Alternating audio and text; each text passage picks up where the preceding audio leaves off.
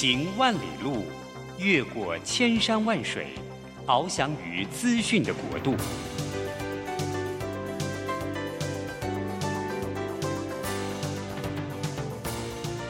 以全方位的视野，飞向更高更远的目标。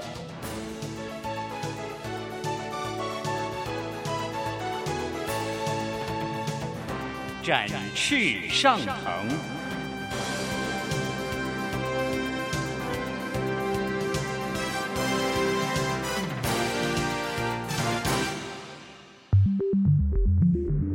新冠疫情让世界变得不一样，工作职场、生活形态都在翻转变革，学习变成日常的必要必须。让俞国定每周为您搜寻萃取一本国外热门新书，与你在空中分享。俞国定制作主持，愉快读好书。欢迎大家来到愉快读好书，我是俞国定。每个礼拜一的早上，我们要在空中相会。今天这个礼拜一的早上呢，我们要跟大家访问的是一个比较特殊的案例。他的人生，他在最近做的事情，我觉得他的那个经历，跟他所看到、所听到、所从事的事情，比一本书要更丰富。他简直像是一。一套很大很大的这个什么叫做四库全书一样，这个包罗万象，里面重重的情节、重重的故事、重重的苦难，也重重的喜悦。那我们今天访问到的呢是呃，在土耳其，土耳其有一个伊雷汉勒世界公民台湾中心的执行长裘振宇执行长，早安，来跟大家打个招呼。俞大哥好，然后各位听众大家好，我是裘，哎是。那呃，裘子欣讲啊，他是他原来呢是我们台湾在台湾读书，是的读这个呃中原大学中原大学的建筑系，然后他到全世界很厉害的学校去读书，他到什么 哥伦比亚大学去读书，到呃墨尔本大学，这都是排名第一的这种大学啊，去读书，这个实在是很厉害。然后最后还到这个呃呃慕尼黑工业德德国慕尼黑工业大学，对不对？这也都是。排名第一的工业大学，呃，所以那个是非常厉害的这个学者。那在一个很偶然的机会，他去参与了一个计划。这个计划呢，是就是在土耳其，在土耳其跟叙利亚的接壤的这个地方呢，有一个城市叫雷伊汉勒。对，雷伊汉勒是是的。呃，去建一个呃台湾中心，这是一个呃。当时是想要说帮助那些叙利亚的难民，对不对？是的，一个城市只有十万的老百姓，但是涌进了超过三十万、四十万的这样子的难民，想想这是多可怕的一件事！本来就是一个呃偏僻的小镇、小都市，一突然涌进了四倍的人口，而且是难民，所以其实带来的是大灾难嘛，哈，非常大的灾难。那所以、呃、这个难民就是苦难的意思，哈。就大家可以想象这个事情对当地造成了多大的灾难。那台湾的政府有拨一点钱，是的，一千两百万，就要去做一个什么事情。本来想去做小学，后来他们想要去做一个对当地以难民为核心的一些呃事情，有益的事情了哈。是，那就一个偶然的机会，呃，我们求求执行长呢就去那边承担了这个这个工作。这工作是吃力又不讨好的哈，因为那个地方还有战火，还有恐怖攻击啊。那我想第一个想问是，叙利亚难民到底发生什么事？怎么会有这么多难民？十一年前后内战发生，叙利亚内战对，十一年前发生。对，那十一年前的前三年，其实最关键的元素是因为叙利亚北部三年大旱没下雨，同时所有重要的水源就是河流对都被截断，因为土耳其政府在过去七十年盖了非常多的水坝。水哦，那这些水坝除了是给土耳其人本身农业灌溉之外，它也是一个军事设施。对，你敢跟我打，我就把水给切了。对，三年大旱，再加上阿拉伯之春，整个连带的第三世界国家的回教国家经济连锁的崩盘，对，于是爆发叙利亚内战。那叙利亚内战十一年下来，基本上叙利亚北部还是目前是军阀割据的状态。那这军阀割据的状态，造成是说，大概土耳其今天收收容了四百万到五百万的叙利亚难民，四百万人啊，是叙利亚，光是一个叙利亚就对，跑了四百万人去啊，去。然后叙利亚北部呢，大概还有另外四百万 displaced 的，就是颠沛流离在难民区里面，大概还有四百万。哦、所以说，这总共八九百万的叙利亚难民是自从第二次世界大战以来最严重的人道难民危机。哇，光是一个叙利亚就跑出了八百万的难民，是的，这是何等的灾难啊！是的，那。八九百万对欧洲这几十亿的人口比起来，这是小数字。但是叙利亚难民变成难民危机，是因为欧洲说这是土耳其的问题啊，是土耳其的问题。因为我边界就给你设下来了，对啊，我海防署只要有难民渔船过来，我就把你挡下来。那些船都是超载都会沉的，我死了都帮你上岸。嗯。那土耳其政府说，这是哈泰省的问题，那个省东南部的小省，因为所有的叙利亚人在那个省登记注册之后，只能在那个省生活，不可以到其他的省份，不可以移动啊，对，免得散到全市全全国去了哈。那哈泰省更狠啊，这是雷伊汉勒市政府的问题，所有在雷汉勒市跟哈泰省省会的所有重要交通全部设检查哨，抓到一个就送你回去。OK，那雷汉的是说这是边界围墙的问题，八百公里的边界围墙，叙利亚土耳其的边界盖完了。哦，所以说就是大家都觉得这不关我的事。对，叙利亚人你不是人，就全部一直堆，一直堆，一直推卸责任。就就是难民危机，嗯，就把它集中在一个集中区里面。是，我们有人说它叫做难民营啦。是，对，是。其实我们大家可能有一个错误的印象，就是，就是说以前我们认为难民营它是暂时的，但是现在我们看基本上这一搞就搞个十年八年，对不对？对，就于老师，我跟你说哈，或者于大哥，我跟你说，十一年了，对不对？对。UNHCR 就是联合国难民署，到现在在叙利亚北部还在给你发帐篷啊，防水布的帐篷。六米乘四米，一个五百块美金，运费一百块美金，装置费一百块美金，总共七百块美金。按照联合国的规定是每一年要发一个，但事实上是每三年到五年发一个。对，我说十一年内还在发帐篷。嗯，冬天现在冬天到了嘛？因为气候变迁，叙利亚北部是下大雪，零下十五度，哎，夏天是四十度到四十五度。对，塑胶布帐篷可以住人吗？对。而且他们那个感觉就是在那个地方是不能移动的，不能移动。就像那个是的，讲句不客气的话，这跟动物园有什么两样呢？就圈养在那里嘛。而且圈养它是大量集中。对，COVID-19 到今天为止、嗯、，pandemic 没有消失。嗯嗯、在叙利亚北部，根据联合国内部统计，至少死了一百万人。哇，一百万人是全世界现在统计说死掉 COVID-19 死的是六百万人。但是有死亡的黑数是远远超过六百万人嘛？因为所有的难民营区全部爆发群聚感染，对。而三年前爆发群聚感染的时候，连营区里面的干净的水源都没有，嗯、你谈什么隔离？谈什么口罩？谈什么医疗设备？所以从这里面可以看得出来，其实这些难民他逃离他自己家乡，他因为家乡发生了一些战火，或者是发生一些呃政府的一些。状况是让他没有办法在那边生活，所以他就跑了。跑了以后呢，就到了这个新的难民营去以后，是的，他所面临的很长，立即面临生存生活上的压力。是的，长期以后、中长期以后有就业的问题，有教育的问题，有各式各样呃卫生的问题，对，有医疗的问题，全套的，是一堆问题。哦，一堆问题。对，那那我也必须要诚实的讲，我在边界土耳其叙利亚边界七年哈。我真的是看不到什么希望啊！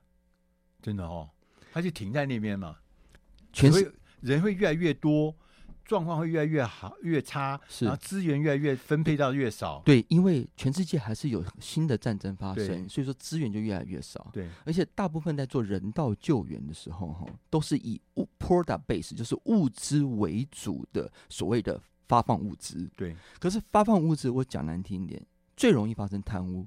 第二就是，好啦，冬天到了，我一户给你二十公斤的煤，二十公斤的煤两周就烧完啦。嗯，那我请问你，冬天是四个月，对，你怎么处理？对，其实你没有处理问题嘛。对，所以说资源发放跟人道救援是两回事的事。UNHCR 的一台卡车进了叙利亚境内，一过关卡，马上卡车就掉头，对，就被瘫掉了。就是官员在那边，如果说他居心不良的话，他他自己也是一个资源缺乏者，他就是资源过来的时候，他就就留下来了，对？是的给他自己亲友啊，给他自己认相熟的人啊，所以真正难民手上拿到的东西很稀有啊。因为在那个地方，每一个人都迫切的需要资源，而资源永远没有办法被公正公平的分配。如果你不在现场，对。所以，我们从这个难民的叙利亚难民的身上，我们可以看到真实的战争、真实的这个苦难，跟真实的现场的那个所谓的难民营的现况，它是超出我们人类想象的。我们住在台湾的人，我们很难想象有那样的人在那样的环境过那样的生活，但它是真实存在，而且存在不是一两天，是的，是存在超过了十年。是的，我们要进点音乐，下一个单元我们再来请。雷伊汉勒中台呃台湾中心的执行长求执行长来跟我们谈谈是什么样的原因让他觉得他应该要去那边构建一个台湾中心。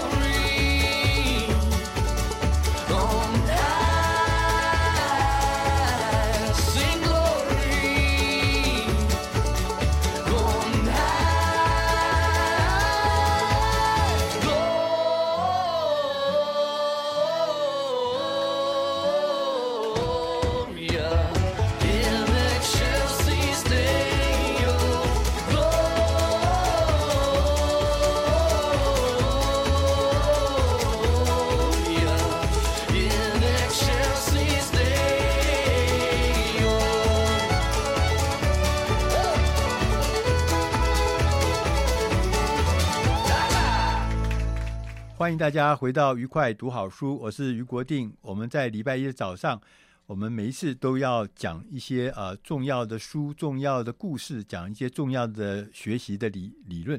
但今天不一样，我们今天请到的是呃台湾在呃土耳其雷伊汉勒市一个都市，一个很小的都市，只有十万人口的都市，在那边我们台湾设立了一个世界公民中心。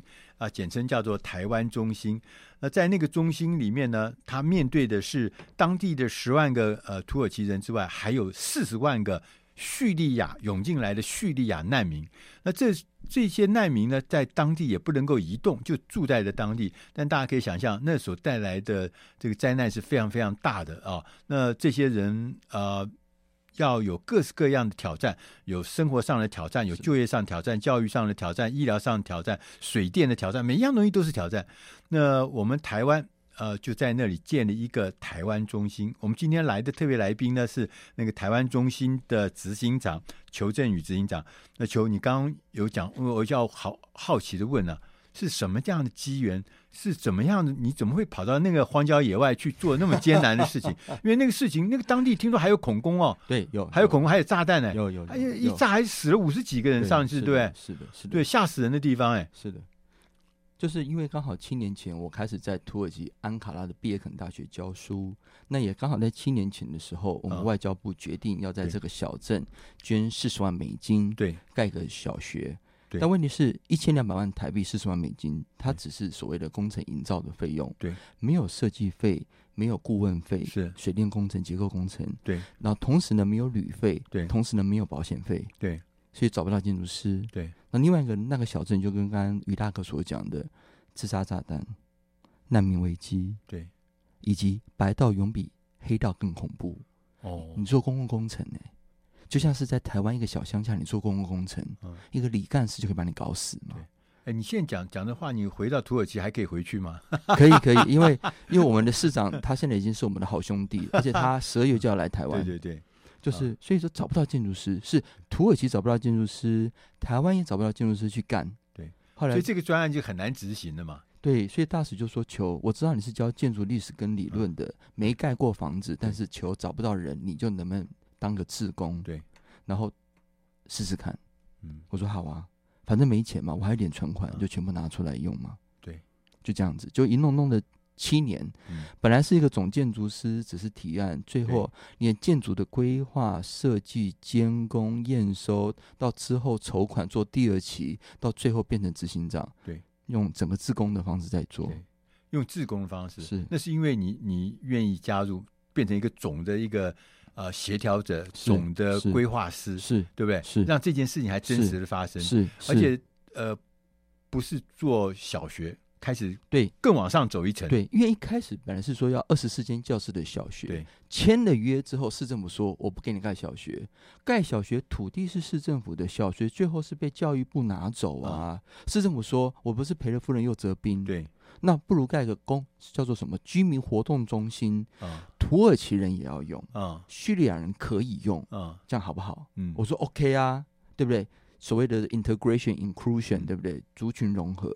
可是居民活动中心的机能不晓得，我就带着我的学生去了基地四十五趟，用我自己的存款把机能给想出来，以及日后经营的方式。这个公民中心里面应该要有哪些机能？对啊，没有人知道啊，没有人知道。我说我作为一个建筑师，我是做设计，可是连 program 机能没有，我怎么做设计？对对对，那怎么办？到底要干干什么？要干什么？所以说。那那业主不知道，我只好帮业主想啊。哦、对，所以说就从这样子开始做，嗯，就一路做没想到越做越多。对，大家如果在呃网络上面，你只要输入雷伊汉勒台湾中心，或者是土耳其台湾中心，哦、就可以呃土耳其台湾中心是。就可以找到呃这个中心。对，然后你可以看到照片，你可以看到那个建筑物。是的，那个建筑物呢 非常非常的壮观。那它的壮观不是因为它什么像什么巨大的建筑物，不是，是它非常有创意，非常有构想，非常有构思，而且那个构想那个外形呢，就一看就知道是高手设计，而且是融合在当地，一点都不突兀。那从好像从天外飞来的横祸一样，不是，是融融入在当地。那个土耳其的文化，土耳其的那个建筑的那个思维，都在融在那里面嘛，是，是非常回教的一栋房子。嗯、那我们当时因为真的预算有限，一千两百万，对，就是于大哥，我跟你讲哦。一级地震带，土耳其最近不是有地震吗？对啊，对啊。雷伊汉勒市也是土耳其的一级断层带。对，光是地基混凝土桩打下去就要一千两百万啊！最后最后盖完地基就没有了。对，所以大使会问我说：“ 哎、欸、啊，怎么台湾中心在哪？”我说：“大使都在土里头啊，因为地基打完就没了，没有钱了。所以怎么办？你又不能盖会倒的。对，最后我们发现，军事设施、边界混凝土墙，四米高、两米宽，每颗十一吨重，基座非常大。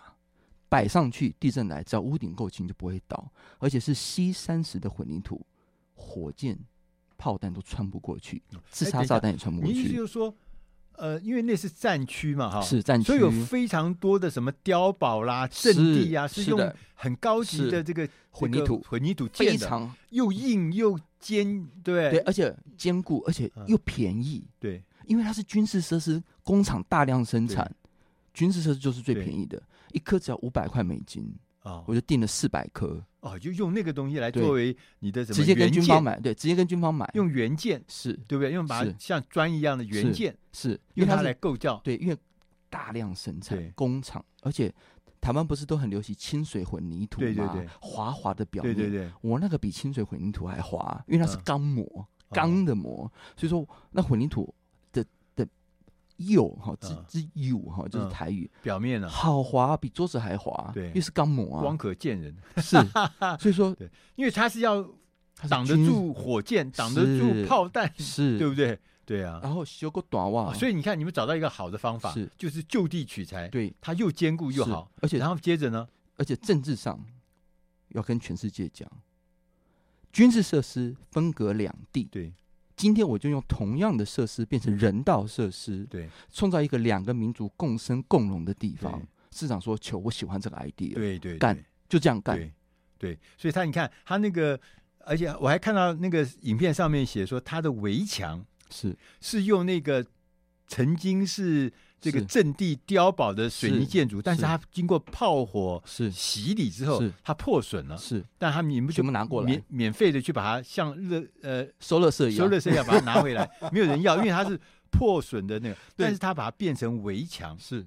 那非常有非常有意思啊，就是那个你可以看到战争的痕迹在这上面，对不对？对，我们把那个坏掉的嘛，嗯。然后放倒之后打磨，变成儿童游乐场，然后呢，另外一边是。他们还做了一件事情，因为当地最多的是叙利亚人，所以他们去想办法弄了一百辆卡车的叙利亚的土壤是回来铺在他这个是对是，铺在这个地上，没错，让叙利亚的人可以踩在自己家乡的故土上面没。错，没错，这个应该是很复杂的事吧？是因为四十万嘛，啊，差十万，对这十万差什么呢？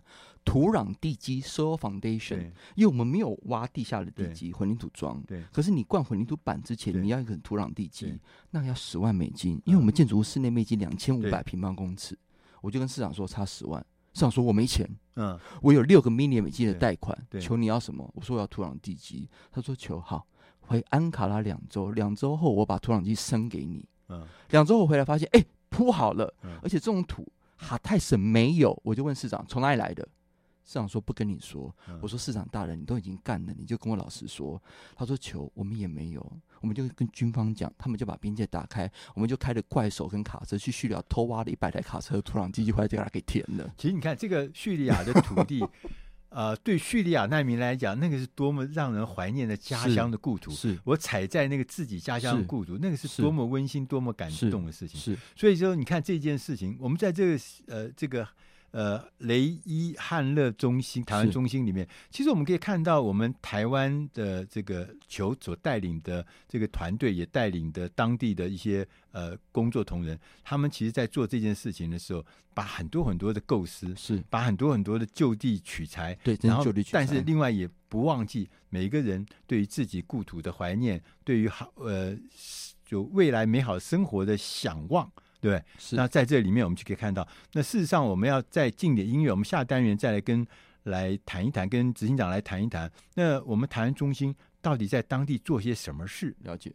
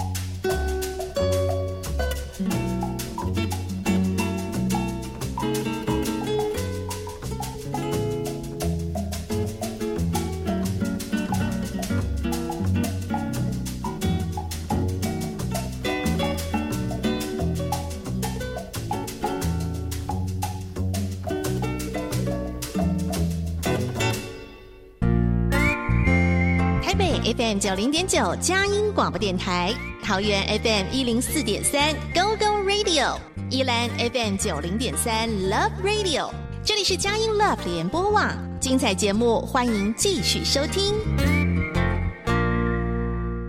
欢迎大家回到愉快读好书，我是余国定。今天我们的特别来宾是土耳其伊雷汉勒台湾中心的执行长，也是可以讲说是当时人促成这件台湾中心最重要的一个原创者。创不敢不敢啊，对 他也是执行长啊。当时因为在那么遥远的地方，然后在那么偏远的地方要做一个这么大的事情，其实是。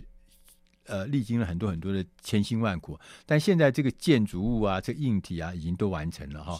我们看起来也是非常壮观，非常漂亮。而且呢，它不是用什么昂贵的这个多么昂贵的材料去完成，它也不是用什么高大上 去完成的，不是。它其实就是一个很多很多的巧思在里面。在当地呢，也变成当地不管是土耳其人或者说是叙利亚难民，都是常常要去那边的一个重要的一个活动中心。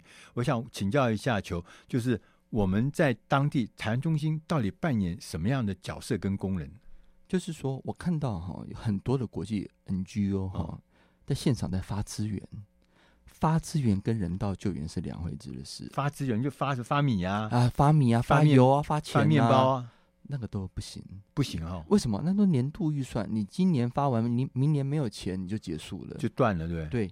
那我说难民问题这么复杂，其实解决方法只有一个，很简单，你就给每个难民有长久稳定好的工作机会。每个难民有工作机会，就没有人是难民。土耳其人，如果你没有工作机会，其实你也是难民，就会变成是说，台湾中心如何去创造长久稳定好的工作机会？尤其是给妈妈。对，因为十万土耳其居民迎来了二三十万的叙利亚难民，百分之七十都是妇女跟小孩。对。男的都打死、打伤、打残嘛？哦，这样子啊。然后男的如果是单身罗汉脚，就到大城市打工啊，哦、或者是想办法去欧洲，死在欧洲的路上，到了欧洲就消失了。对，走不动的全部都留在雷伊汉的市。哦，那我就等于说是老弱病残反而留在这里。对，那小朋友还有机会啊？你要让小朋友机会，就给妈妈一个工作机会。妈妈有工作机会，小朋友就有饭吃，上得了学。现在就是我们在做这件事，所以先拯救妈妈，拯救妈妈。对，因为那些妈妈呢，又是回教徒，嗯，又不能上街打工，嗯，那个脸都包的啊，嗯，那你要让她在家里面能够照顾小朋友，照照顾老的，照顾快死的的同时，还能够做一点手工，哦，所以说我们就做了一系列的叫做劳力密集而且高技术性的编织的产品。因为就是于大哥，我当时接台湾中心的时候。我身上只剩下十八万台币，嗯，我台湾中心要去盖第二期工程，嗯，没有人给我钱，同时我还要经营管理台湾中心，对，还要去做妇女产业，我只剩十八万台币，你还要雇员工，是。来维护，是，对不对？是，只剩下十八万台币，是，哦，所以说好啊，没投资没钱，没钱就干没钱的事，对，买了一些棉线就开始编，编了以后就回来台湾卖，哦，是这样子起来的，对。所以刚讲的其实一个重要事情，难民光是救济他，给他食物，给他那只是救急是没有问题。他刚来这个当地嘛，三餐都不济，那给他三餐，给他住的地方什么，这是没有问题。但是长久以后呢，就要你们那个呃简介上有特别讲到，就是要富人，赋予他能力。对，赋能是的，对，赋能就比救济还要重要。是的。那你们现在正在做赋能的事，所以说我们现在也是可以说，我们已经照顾超过五百个家庭。五百五百个妇女，大概叙利亚妇女大概是接近三百多个，然后土耳其妇女大概是接近两百个，这样来一起来做，因为就很简单啊，就他们等于是从这个小的这个技能上面开始找到谋生有收入的工作，而且就是工作这件事情是对每一个灾战后受创的心灵最好的疗愈。是你给他东西，他没事情做，反正他想一想就去自杀了。哦，你要让他分心，你不让他。一直掉入那个恐怖的循环。嗯、第二个事情是什么？去祈求有没有？嗯、人都作贱了。嗯，你给他一个求生的能力，让他重回社会跟经济的地位。对，这很重要。你不要让他去求。对，哪怕你发给他，对，其实都是他来求你。对，而且资源永远都不够，于是每个人都在装死。对。好好的也装死，因为要装的很可怜，对，才能够拿到更多资源。对，而那就是一个变态的人性。对对。所以我是非常反对 INGO 在现场就给我发资源，对，因为发资源最容易发生贪污，哦，太容易了，就经经过太容易经过的时候，他就把自己截下东西来，对不对？层层剥削嘛。哦，所以我就是只做产业，给工作机会。对，因为在这个过程中，他会找到他自己的价值，找到自己存在的感觉。是同时，当这个钱进来的时候，他改善他的家里的收入，是改善他家里的生活，是的，改善每一件事情嘛，是哈。而且他们会很高兴，而且小朋友看到妈妈在做一些很可爱的猫猫狗狗的东西的时候，小朋友很高兴呐、啊。其实他整个家庭就能够带起来。对那讲到这边啊，这个台湾中心在那边开始，就是虽然在遥远的这个八千公里，好像是八千公里之外的土耳其，是的，一个偏远的一个是城镇啊。是的，那在这边开始做了。那其实在，在呃做出来呢，也都在资源缺乏状态，也做出了成绩，也开始往前往前迈进。那我们远在千里之外的台湾，我想请问执行长，你觉得从台湾中心的这件事情里面，给我们台湾人有什么样的启发？我觉得有三件事啊。嗯，第一件事情，台湾中心不是拿台湾的人、台湾人的钱哈，嗯去帮助世界上最需要帮助的人。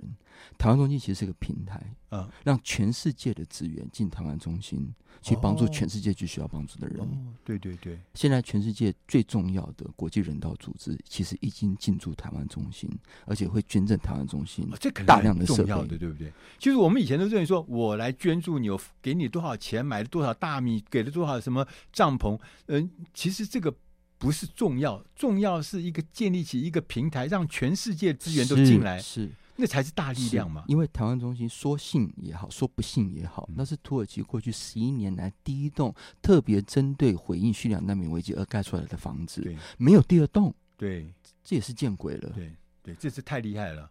所以说，国际国际组织看到以后，他们就觉得说，好家伙，这个概念才是对的。你能够搞出来，代表你能够搞定一切的事求，嗯、我们愿意跟你一起下。嗯嗯嗯，这第一件事情。对，第二件事情是什么？做教育。对。教育什么？教育除了教当地的小朋友之外，其实也是教台湾人、教世界。嗯，教什么呢？其实当地只需要一点点的资源。对，我们只要给他们一点点的资源，其实就能够很快的改善他们的生活。哦，从教育点点对，教育为什么呢？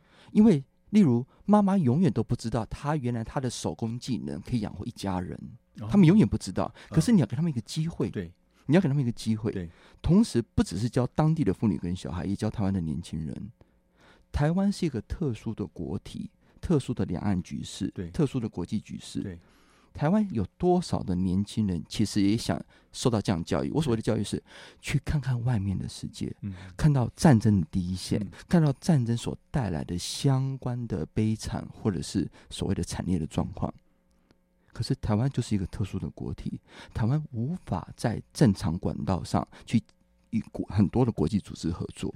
而台湾中心它也就是一个平台，让台湾的年轻人或台湾人有机会去外面看一看，嗯，同时看一看到底发生什么事。我看呃，我看有些台湾的人在现在土耳其嘛，哈，是我看他们都都是工，很优秀的志工哎，那学经历都很棒的，因为他们说求我今天如果加入像市长会。或是像加入家福，对，其实能够在第一线参与的机会，其实还是非常少啊。对，因为台湾就不是联合国的一员，对，你所有事情都没有办法。嗯，而这就是一个教育，教育台湾人。如果这些年轻人，嗯、他们有在年轻的时候有机会去体验这样的人生。长大之后，绝对都是英雄豪杰。另外一件事情就是教育的力量，是教育，而且教育力量那个投入跟产出之间是巨大的。因为你投入只有一点点，但它回报是很大的。就是，但是我们如果不做，那还是零。是，但你必须要去做，是要知道教育力量。是。那第三件事情呢？是台湾有一天，台湾人会受到尊重。嗯。不是台湾岛上这个有多少价值，是台湾的价值可以在世界最昏暗的角落，对，它能够点燃一丝的希望，是，而这才是台湾的价值。对，台湾的价值不见得一定要在台湾，台湾的价值可以在世界任何一个昏暗的角落。当我们在这个呃锦上添花的时候呢，是热闹的，是开心的；但是在昏暗的角落，我们如果能够贡献我们的力量，不管是大，不管是小，那个珍贵，那个才是真正的台湾价值。是，那也是我们能够受到全世界的人尊重的，而且是长久尊重的关键。是，不是我们。做了多少热闹的事情，是而是在昏暗的角落是发光，对不对？就像于大哥讲的，你在时代广场很亮啊，对，你锦上添花，谁看得到你？对。可是你在那个很暗的角落，你哪怕是点燃了一丝的烛光，全世界都可以看得到。对。所以我们从刚刚呃。求执行长的这个人生的经历，他在这一段岁月到土耳其的伊雷汉勒的那个偏远的城镇，建立了一个台湾中心，在那里帮助在当地的几十万的叙利亚难民，跟当地的几万的土耳其居民一起来。享受这个所谓教育所带来的新希望，因为这个平台，全世界资源进来，让大家一起来为未来找到新希望。这个新希望是我们台湾价值最重要的关系。我们能够让人有新希望，我们也在这个新希望的过程中参与一脚。今天非常谢谢执行长来我们节目里面，谢谢大家，也谢谢于大哥。对，如果大家听了这话有一些感动的话，非常欢迎大家你去上网。你去输入土耳其台湾中心就可以找，你就看到官网，他们有很多很多的资源，希望大家一起来共享盛举，不管是金钱的，不管人的或实力的，各式各样的东西。谢谢大家。那台湾的企业也很多都在那边捐了大量的这个物资或者人力物力，有很多人去那边当地做志工。是的，这都是需要大家共享盛举，让这个台湾中心能够在遥远的土耳其。更大的发光发亮，谢谢大家收听，谢谢大家，谢谢于大哥，我们下一个礼拜同一时间再会。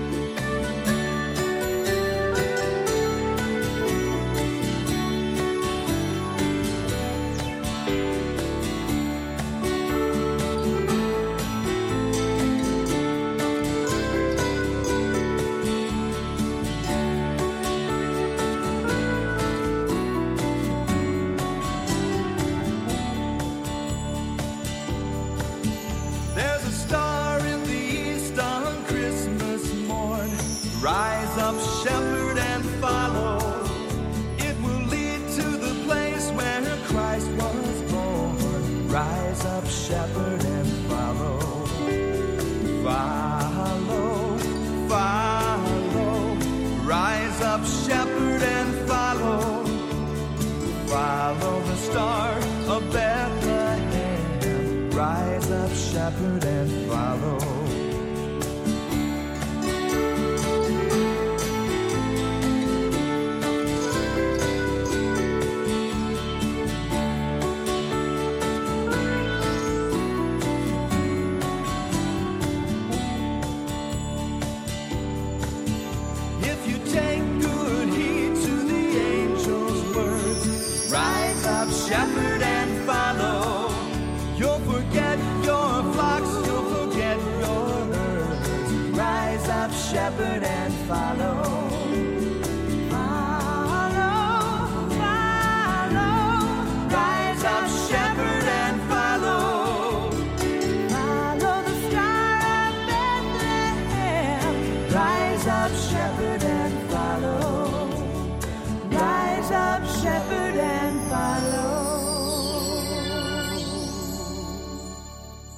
欢迎大家回到愉快读好书最后一个单元，我是于国定。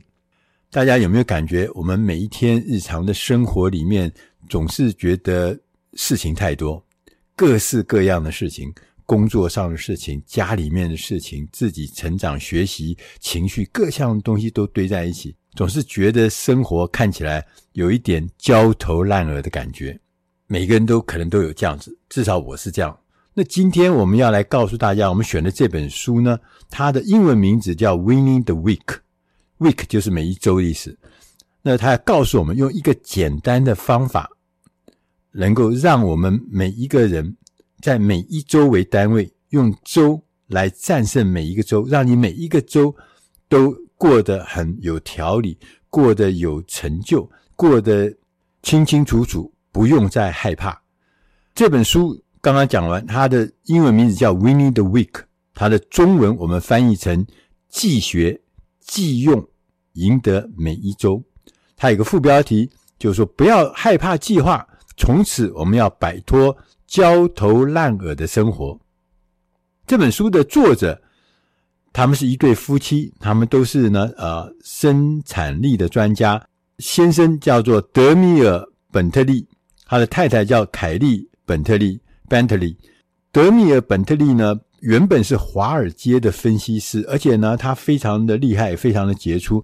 他在很年轻的时候就成为华尔街最年轻的高级资产分析师啊，所以常常呢，呃，在各大电视媒体上出现，所以就意思就是很红啊。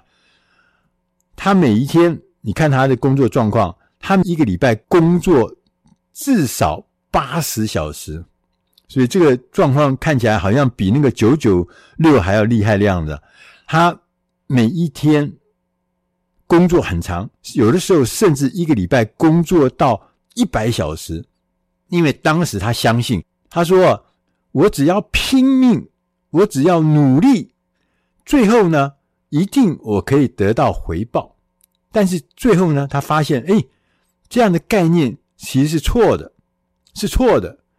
他的生活啊，就是那种拼命工作的那种生活啊，导致他自体免疫系统失调，而且呢，甚至呢还紧急送到医院里面去开刀，差一点呢就因为过劳猝死。所以医生呢就诊断，他说他主要的病因呢就是压力。是压力导致这样的的状态，要求他，他说：“你可不可以每一个礼拜工作不能够超过四十个小时，也就是原来他工作的一半的时间？”对他来讲啊，他说：“哇，这太可怕啊！为什么？他说这就好像是一个篮球选手啊，说你可以继续打球，但是呢，你有一只手要绑在后面，你只能用一只手去跟人家打篮球。他觉得自己的前途呢，完蛋了。”大部分的时间都不能工作，也不用工作。幸好啊，他这个想法后来呢，不到两个月的时间，他就证明他的想法是错的。因为两个月之内呢，他的症状，他那个身体的症状啊，刚刚讲的什么免疫系统失调啦，啊，过劳啊，这些症状已经完全解除。但是呢，另外一边呢，他的工作也没有落下来，也没有落下，他的工作呢。还是正常进行，甚至呢，他还得到升迁、升官了。诶，他觉得很奇怪。更棒的呢，是这一段经历使他发现了减少工作，却能够体验更多的成功、更多的幸福，同时还可以得到长寿的方法。这就是我们今天要讲的哦，赢得每一周的方法。听到这边，你可能会好奇，为什么是每一周，而不是每一天，或是每一个月，或是每一年呢？德米尔作者他就告诉我们，他说他认为一周九七天，一百六十八个小时，这个长度啊刚刚好。他说，因为有几个原因，他第一个啊，他认为一周七天是我们已经习惯的节奏。礼拜一干什么？礼拜二、礼拜三一直到礼拜，他这个循环我们已经很节奏，已经很熟悉了。第二个呢，他说，赢得每一个礼拜、每一周，代表呢你不必赢得每一天。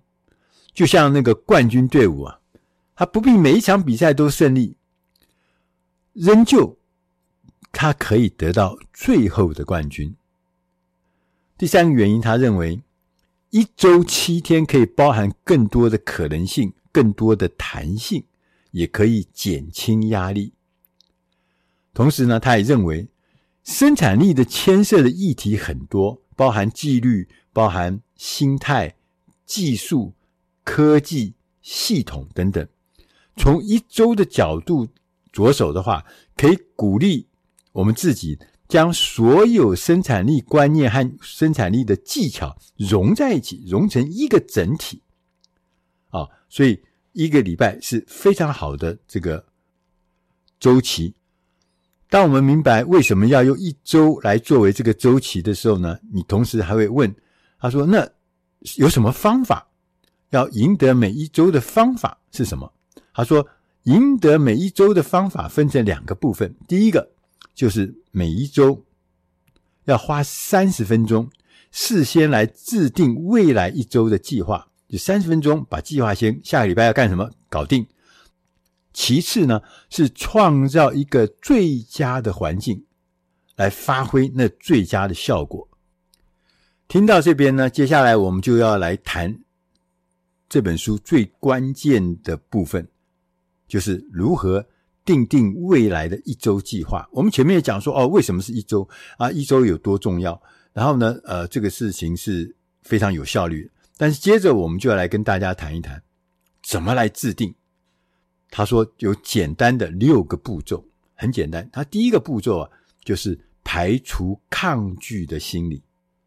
我们大部分的人都知道计划很重要，从小我们就受到这样的教育，也知道要做计划，要做计划，但是却很少人真的在做计划。因为啊，做计划会让我们感受到压力、焦虑，甚至呢达到恐惧，这是很自然的现象。所以我们要养成计划的习惯。我们必须要让这个计划变成有趣，而且呢，成为你期待的事情。他就举个例子，他说，例如说，我们利用周末的晚上或周周末啊，礼拜六的早上，我们去喜欢的餐厅用餐的时候，我们来做计划。这可能就会让计划呢就变得有趣，而且你甚至还会期待它。第二步是学到一个教训。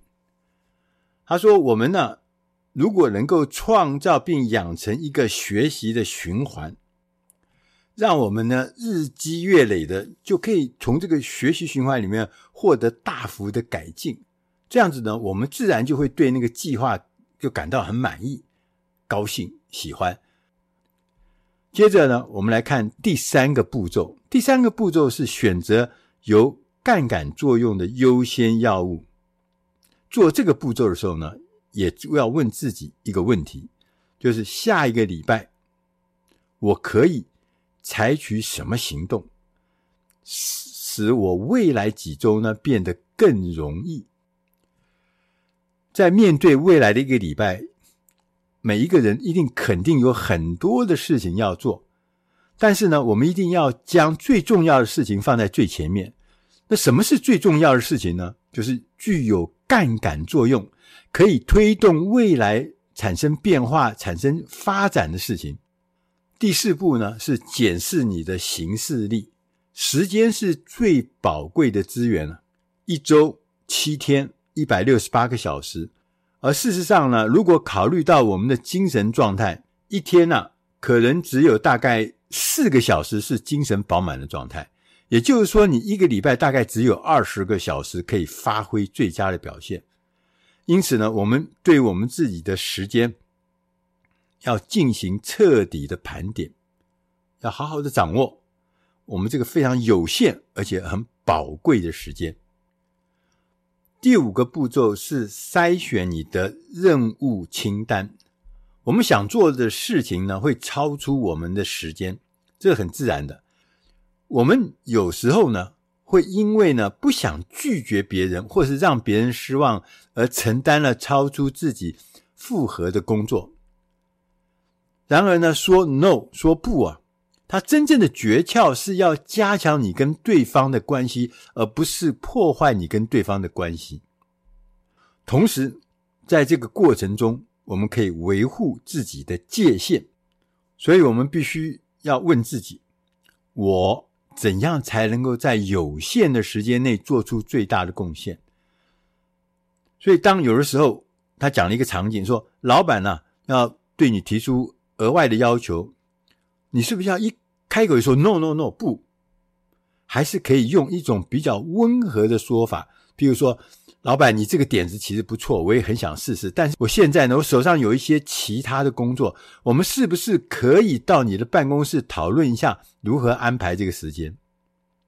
这种委婉的方法，就可能让大家都会觉得很有下台阶，也很找到一个共同可以共事，或者是找到一个共同接受的安排。第六个步骤呢，是按照需求和供给来分配时间。计划的最后一步，那就是定定未来一周的行事历。在这个时候呢，我们必须要解决一个问题，就是时间的需求跟时间的供给。也就是说，你需要多少时间，和你有多少时间，这是需求跟供给两个方面。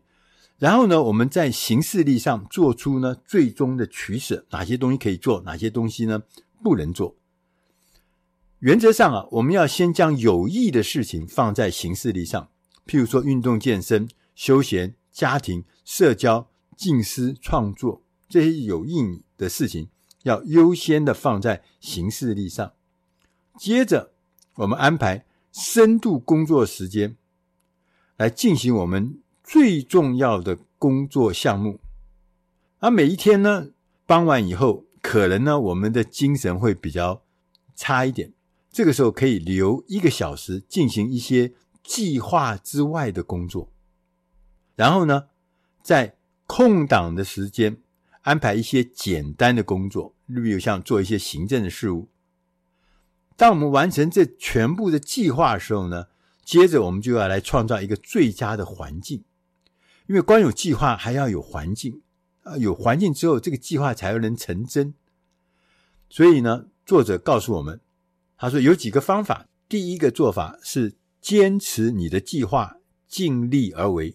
作者提醒我们说，当我们计划未来的一个礼拜的时候，一周的时候呢，我们不是在决定未来一周要如何发展，而是在设定自己的强烈意图。原始的计划是我们渴望实现的初稿。所以，当这个现实状况改变的时候呢，我们就会自动的做出调整，改变路线。所以，仍然不管是外部环境怎么变，我们仍然可以达到我们最终的目的。所以他强调是要设定自己强烈的意图。第二个方法是每天不要让自己分心。我们的关键就是要让工作游戏化，好像在执行 game、执行游戏的任务一样，我们会乐在其中。第三个，当下我们要杜绝外界的干扰，例如，我们可以跟外界声明，请大家用邮件来联系，不要使用这个。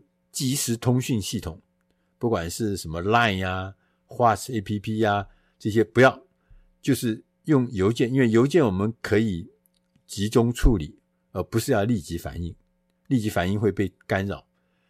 第四个方法是要建立强大的问责制度。